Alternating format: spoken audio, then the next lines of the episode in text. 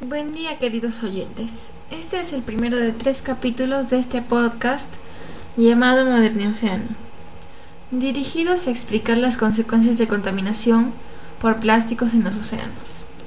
Como se habrán dado cuenta ya, nuestra hipótesis es, dado que la presencia de desperdicios plásticos afecta el desarrollo de las especies marinas y que por ello estamos consumiendo animales o plantas contaminadas con microplásticos, es probable que si hacemos un podcast para difundir las consecuencias de este problema, logremos generar una conciencia ecológica en nuestro medio. Esta hipótesis nace luego de haber visto un video muy conmovedor sobre las islas de plásticos en los océanos de Chile. Quisimos hablar sobre esto y tratar de brindar soluciones a un problema existente hacerles abrir los ojos a las personas para que entiendan que si no comenzamos a cuidar a nuestro planeta, tal vez sea demasiado tarde cuando nos demos cuenta que necesita ayuda. Necesitamos cambiar nuestros hábitos, tratando de utilizar menos plástico y más materiales reciclables.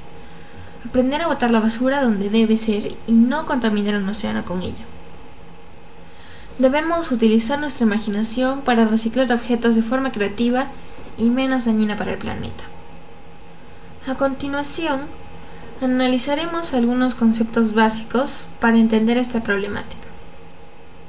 El primero es contaminación.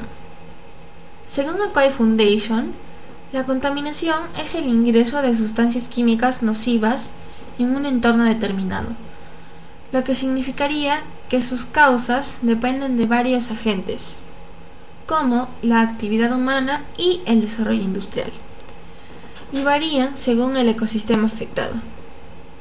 Ahora bien, imagínense no tener agua potable y tener que consumirla de un océano contaminado por plásticos. ¿Saben todas las enfermedades que podríamos contraer por el consumo indirecto de microplásticos?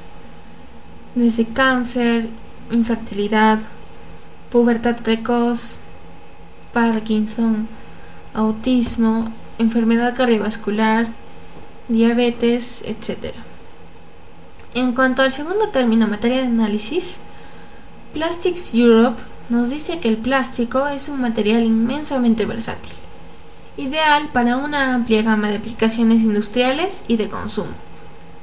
No obstante, si bien el uso de plásticos trae sus beneficios, también trae sus consecuencias, como la dificultad de reciclarlo y su proceso lento de degradación. ¿Sabían que este dura aproximadamente entre 100 y 1000 años? Regresando a nuestro ejemplo, y ya conociendo el significado de la palabra plástico, te hago una pregunta. ¿Tú dejarías que las personas con las que vives o tú mismo tomen esa agua? Mi respuesta sin duda sería que no. Y seguramente varios de ustedes también pensaron en eso. Bueno, Lamentablemente, esta situación sigue existiendo en varios lugares del mundo. Y si no queremos que esto ocurra con las personas que no cuentan con este servicio básico o con las futuras generaciones, debemos dejar de contaminar el agua con desechos plásticos y tratar de comprar ropa de marcas ecoamigables. Tratar de utilizar productos reciclables como bolsas de tela. Es hora de dejar de pensar en uno mismo y preocuparse también por los demás. Bien, esto ha sido todo por el capítulo de hoy. Si te gustó, te invito a guardarlo en tu biblioteca. Nos vemos en el próximo capítulo. Hasta luego.